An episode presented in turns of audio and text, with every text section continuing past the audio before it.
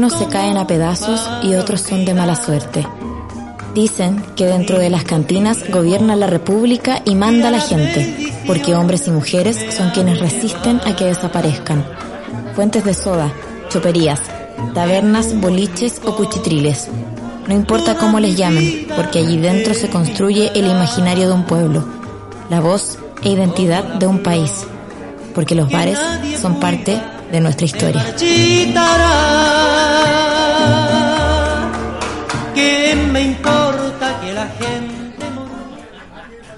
En un momento canalla, a una hora canalla, tomo vino, cerveza, canalladamente. Veo a mi bella compañía con su pelo liso, piel blanca, encremada, vestida verde agua, mirarme y mirando su plato del lenguado que a rato la deja callada de una forma canalla hasta vaciarlo. Te veo canalla, me veo canalla, somos canallas en el rincón de los canallas.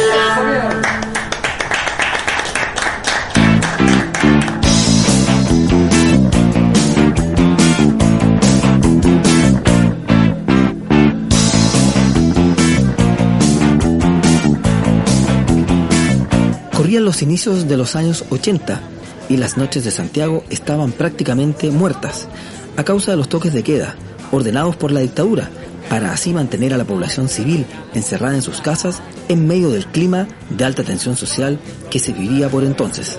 Intuyendo la cantidad de gargantas secas y angustiadas que quedaban adoloridas cada depresiva noche de toque de queda, el comerciante oriundo de Temuco, don Víctor Painemal, alias el Canalla I, tuvo una visionaria idea, crear un local nocturno con características de picada que sirviera de refugio tranquilo, cómodo y seguro a todas esas ovejas descarriadas que preferirían enfrentar las restricciones del gobierno antes que quedarse escuchando la radio Moscú en casa. Abrí el local porque eh, de repente hay una patente en arriendo, el rey del pollo asado. Le arriendo el, negocio al caballero y abro el negocio. En los bares son patrimonio habla Víctor Painemal Martínez, canalla número uno y fundador del restaurante Los Canallas. Entonces el rey asado se, cerraba a, la- a- a las 10 de la noche, se bajaba la cortina y hacia el fondo había una casa habitación y en la- al fondo yo arrendé una- la casa y puse dos máquinas de asador de pollo y hacía pollo asado entre la 1 y 5 de la mañana. Nadie andaba en la calle, nadie andaba. Naturalmente que de repente me, allanaron, me pasaron parte, me decomisaron y, y me iba detenido. En plenos años de recesión, la carta se fue ampliando con comidas tradicionales chilenas y además abundante vino y cerveza. El boliche, atendido por el propio don Víctor y su esposa, abría después del toque de queda, cerrando las puertas hasta la mañana, cuando algunos clientes se retiraban tras una larga noche de jarana y entretención. ¿Qué pasó entonces? Las autoridades se enteraron de la existencia del curioso local y no tardaron en aparecer. Seguramente nunca consideraron un peligro real a un grupo de inofensivos rotos bebedores insomnes, pero el hecho de estar violando el toque los motivó a fregar algunas veces al local de Painemal, quitándole la patente que le permitía funcionar dentro de la legalidad. En 1983 y en circunstancias muy extrañas, además el local sufrió un incendio que fue denunciado como intencional. Virtualmente destruido, fue además clausurado. Llegamos al mes de, del 16 de julio del 83 y en un allanamiento me, me sacan todo y, y me incendian el local. El día 16 de julio del año 83 y se quemó la picada. Se y se incendió y se caducó la patente, se clausuró y hubo orden de desalojo inmediato y, y- y todos los que estaban adentro detenidos.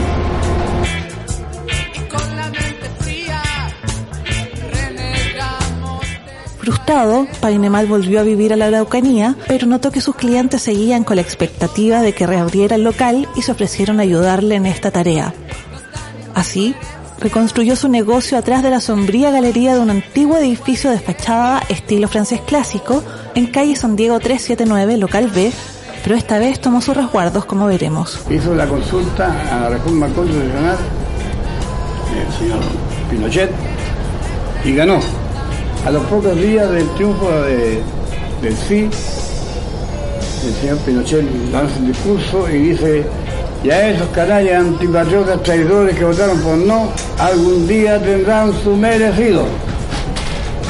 ¿Qué pasó? Hizo un toque de queda severo y dijo que ahora en adelante no hay derecho a vender alcohol entre las 10 y de la noche y 10 de la mañana. No hay. Entonces a mí se me ocurrió trabajar después de la hora de toque, el toque era, era a las 11 de la noche, y a las 1 de la madrugada ya abría, volvía y abría por el, entrando por el pasillo, había una, una casa que funcionaba como, como clandestino, después de las 1 de la mañana. Y le puse el rincón de los canallas.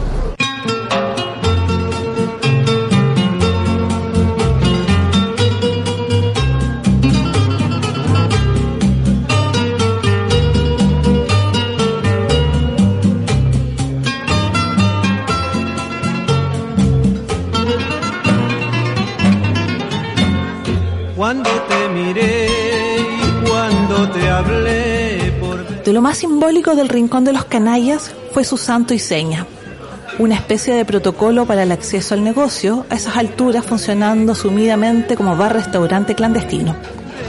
Así, el visitante debía responder con la clave de cada día que se difundía oralmente entre los clientes, o bien podían enterarse escuchándola como una cuña que se metía discretamente entre los saludos leídos al aire en la radio Colo Colo, quizás la más popular de la frecuencia AM en aquellos años, pero que, para curiosidad histórica, en muchos aspectos no disimulaba simpatías por el régimen militar. De esta manera, quien no conocía al santo y seña definitivamente no entraba. Y Grito Arevalo era el conductor del trasnoche de la Colo Colo, un viejo muy especial, muy amigo, muy buen muchacho. Y me dijo, trabaja nomás Víctor, yo te voy a dar el santiseña en las noches.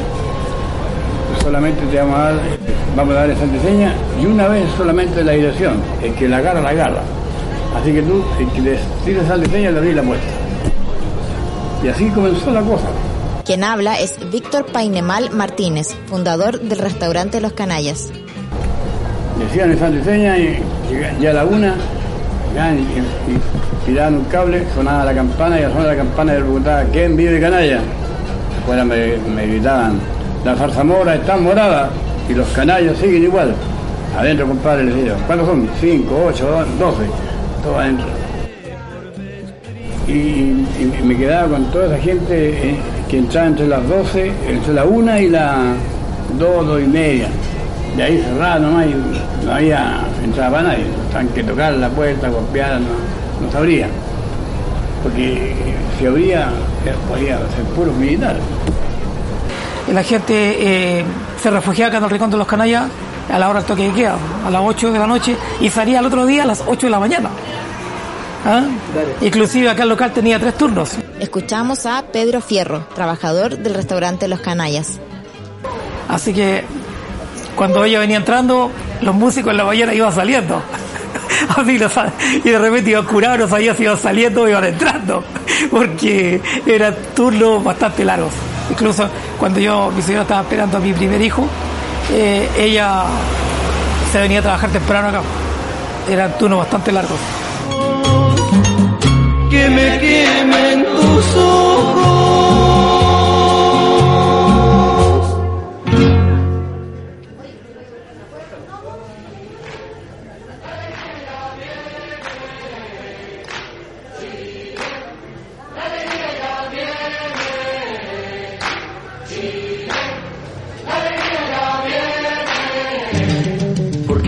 Diga lo que diga, yo soy libre de pensar. Porque si Muchos políticos, intelectuales y artistas se reunieron en los canallas, la mayoría de ellos de izquierda. El local tiene una evidente y cargada estética política y cultural de esta orientación, abundando las imágenes de Salvador Allende, Violeta Parra, Pablo Neruda o Víctor Jara. El mismo don Víctor también nos contó acerca de la leyenda urbana que habla que en los salones del Rincón de los Canallas surge la idea de fundar la concertación de partidos por el no y así enfrentar el plebiscito de 1988. Por entonces, el negocio era visitado por varios dirigentes de partidos que posteriormente formarían los gobiernos de la concertación. Todos esos políticos del, otro- del lado de la DC venían a, a la picada y la DC tenía un, una sucursal al frente de- del negocio. Y ya estaba candidateado Pinochet y se hablaba de- del triunfo de, de la democracia. Pero había miedo, miedo a votar, miedo, había mucho miedo. El mismo día de las elecciones, todos los militares de Chile, todos andaban con traje de guerra y andaban regalando bengalas para celebrar el triunfo del sí.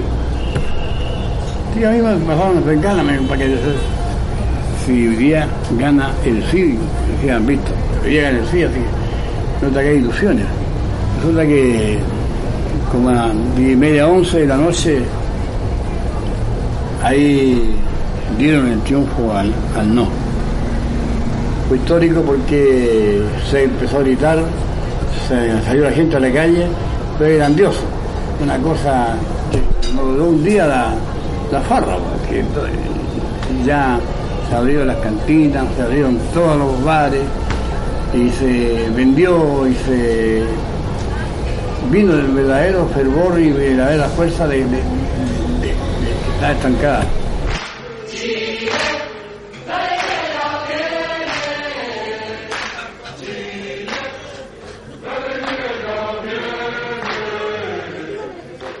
La Oficina Nacional de Propaganda Gubernamental. Al toque de gong, sírvanse con estar. ¿Y quién me toca este? Lo mató Solisa, lo mató un desliche. Lo mató Marcela, murió por su escuela. Lo mató Peralta, se luchó por falta, paró la chala. Lo caló entrada, le levantó bandera, murió en la cuerera. Lo puso a la luz casal. Murió en un campo de concentración, no fue la concentración de partidos. Pobre Gaete quedó diluido en papeles y cuarteles, su cadáver está vivo. ¿Quién mató a Gaete? Los cohetes, los cohetes. ¿Quién mató a Gaete? El copete, el copete. ¿Quién mató a Gaete? El carrete. Lo mató la Corte Suprema. Al entrar la década del 90, el Rincón de los Canallas se convirtió en un símbolo de enorme valor para los tiempos que en aquellos días comenzaban a vivirse. Tras casi 10 años funcionando de forma irregular, se le devolvió su patente comercial y dejó de ser así la caverna clandestina que había sido por tantos años. En la puerta del acceso, donde se cumplía con el protocolo de entrada, ahora con timbre, letras blancas anunciaban con orgullo Canallas Club Internacional Chile. Cuando Pinochet es detenido en Londres, el Rincón de los Canallas decide fijar un santo y seña único y definitivo. Queda así establecido el hasta hoy día Chile Libre Canallas. Incluso hay una anécdota que festina con la delicada situación internacional que vivió el general Pinochet en su regreso a Chile. En uno de los muros del local se lee la leyenda, Pinochet come donde no hay garzón. El, gran problema, lamentablemente, de los canallas es que mm, tenía una, una épica y una razón de ser súper específica, súper funcional a la dictadura. De ahí en más se, se pone difícil eh, sostenerlo. En los bares son patrimonio es Álvaro Peralta Sainz, Don Tinto.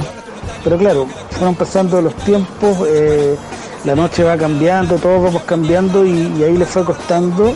eh, y me da la impresión que el, el cambio de local, desde el original de San Diego a ir ahí a Tarapacá, ya fue mermando.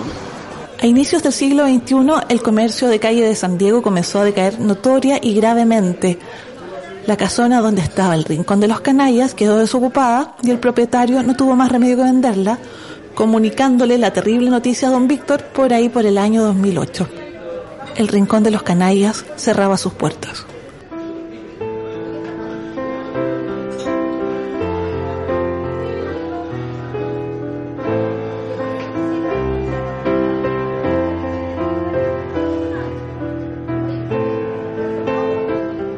Años de un muy peculiar funcionamiento, el mítico local de San Diego 379 será demolido para dar paso a un proyecto inmobiliario.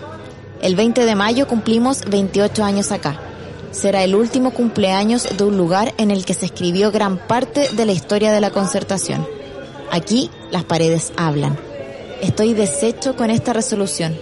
Esta es una crónica aparecida en el diario Publimetro el miércoles 16 de abril del 2008, con motivo del cierre y demolición del histórico Rincón de los Canallas en San Diego.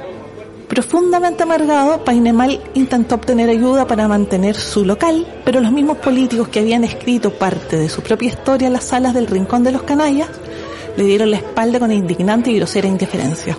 Todo parecía indicar, así, que el bar-restaurante se perdía cuando justo encontró una casa nueva en julio. El, el de San Diego empezó muy bien, pero era un hotel. El, el dueño del hotel me arrendó un local grande y yo ah, funcioné totalmente legal. Este señor de repente vendió el hotel, vendió todo y, una empresa grande le compró toda la esquina y todo, toda la superficie y se hizo un edificio grande. A mí se me dieron tres meses para irme y tuve que sencillamente dejar todo y me busqué un local, que es el local donde estamos ahora, y esto, esto se iba a, a demoler, estaba para demolición y los dueños me autorizaron para que lo hiciera funcionar y lo habilitara. Eso estamos hablando de la- del 2 de septiembre del, de- del año 2008. La actual ubicación del Rincón de los Canallas es la misma donde funcionó por varios años el restaurante Convento Viejo, más conocido como el Convento.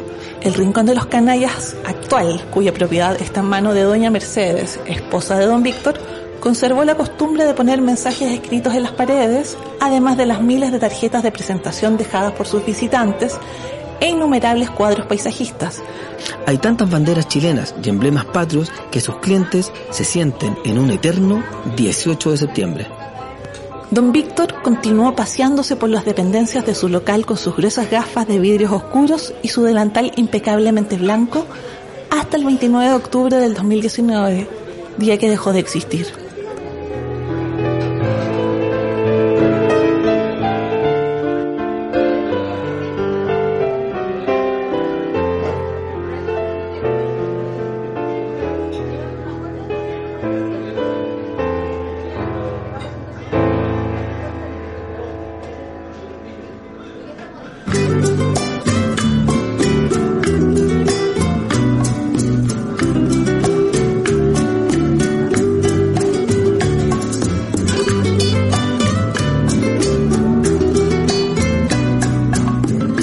Cuando el bando quinto prohibió las reuniones de más de tres personas después de las 10 de la noche, Víctor Painemal Martínez se obstinó en mantener operativa una picada clandestina a la cual solo se entraba si se conocían las claves. Hoy, el lugar aún existe y sus puertas siguen abriendo contraseñas. Pese a ello, la picada es insólitamente popular, aun cuando todos los que traspasan sus puertas aceptan ser llamados canallas y satánicas. Lo que quedan son recuerdos de esa historia. Algunos cambios de dirección y un incendio intencional a sus dependencias que tiene por las cuerdas al rincón más famoso de la resistencia a la jarana y que le hizo frente al apagón cultural de un Chile oscuro, gris y represivo. El legado de don Víctor está en manos de sus hijos, particularmente de su hija Karim, quien intenta mantener vivo el legado de su padre. ¿Cómo? Aferrándose a la porfía de don Víctor Painemal, esa de no bajar los brazos ante la adversidad. Se habla incluso de la apertura de un nuevo local, ubicado en calle Bascuñán Guerrero, esquina Centenario, alejándose del barrio San Diego, pero no del casco antiguo de Santiago. Pero ¿quién guardará las cosas que no son de Dios?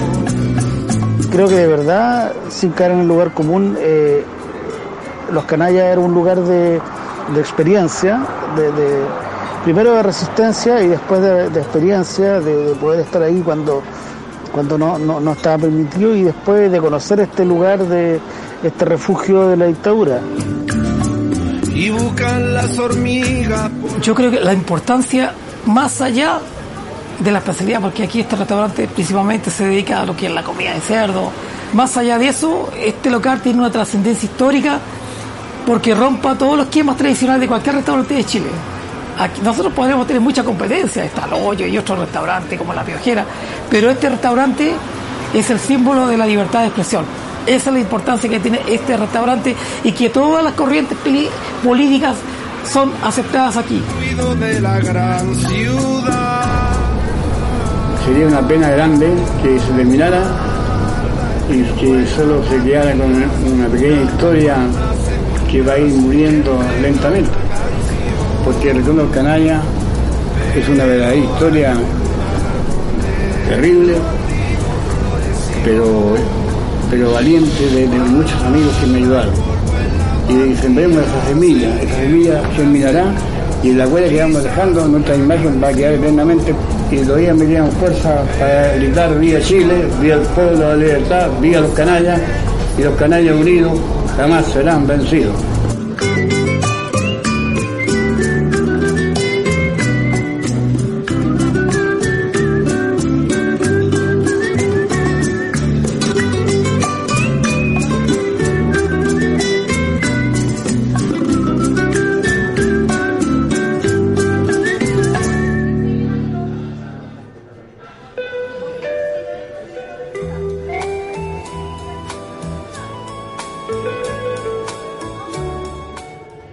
No importa lo que digan o lo que callen porque allí dentro se canta, se llora y se ríe.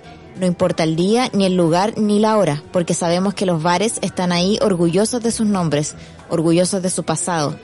No importa, porque sabemos que los bares son y serán patrimonio. Los Bares son Patrimonio es un podcast quincenal. Encuentra todos sus capítulos en subela.cl y en Subela App. Sigue el podcast en Instagram y Facebook buscando Los Bares son Patrimonio y también en su página web losbaresonpatrimonio.cl. No se puede continuar. Ya la magia terminó. Ahora tengo